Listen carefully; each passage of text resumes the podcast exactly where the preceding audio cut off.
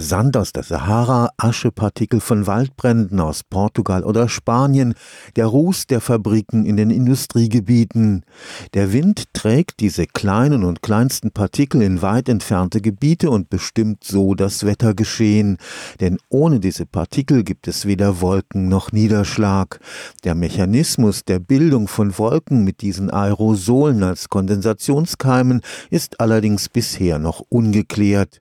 Am Karlsruher Institut für Technologie wird Grundlagenforschung betrieben, um die Vorhersage des Einflusses von Sand, Staub und Aschewolken auf das Wetter zu verbessern.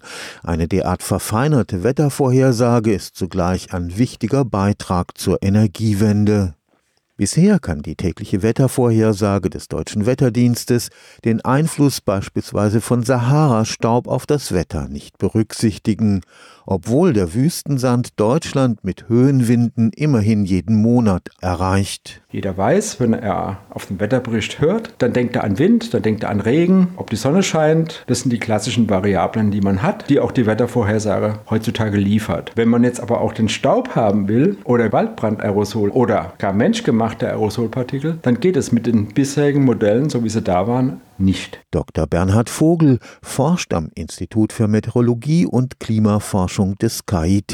Hier erweitern wir hier am KIT ein Vorhersagemodell, nämlich das, was der Deutsche Wetterdienst für die tägliche Vorhersage verwendet, um eben diese Prozesse, zum einen die Emission von Partikeln in die Atmosphäre, die Verfrachtung der Partikel in der Atmosphäre, die Modifikation der Strahlung, einfach dass sie da sind, reicht ja schon, um die Strahlung abzuschwächen und dann den schwierigsten Prozess, auch die Wechselwirkung mit den Wolken zu beschreiben. Grundlage des erweiterten Vorhersagemodells sind Satellitenbilder.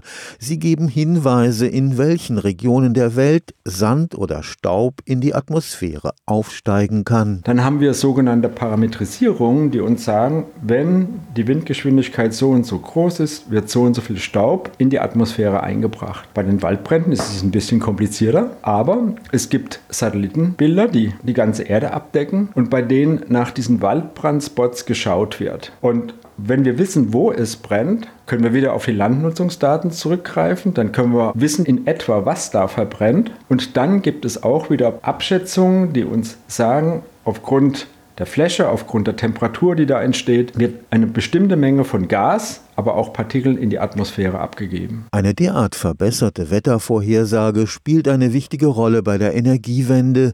Sie soll möglichst genau vorhersagen, wie viel Sonnenstrom am nächsten Tag produziert werden kann. Jemand, der eine Solaranlage auf seinem Hausdach hat, den interessiert das eigentlich nicht. Wenn man aber an die großen Solarparks denkt, da wird es plötzlich ein bedeutender Faktor. Es gibt Abschätzungen, für Deutschland, dass der Schaden durch Fehlvorhersagen, der entsteht, was die Strahlungsausbeute angeht oder das Strahlungsangebot angeht, in einem dreistelligen Millionenbetrag pro Jahr sich bewegt. Damit ist das Forschungsumfeld der Energiemeteorologie beschrieben.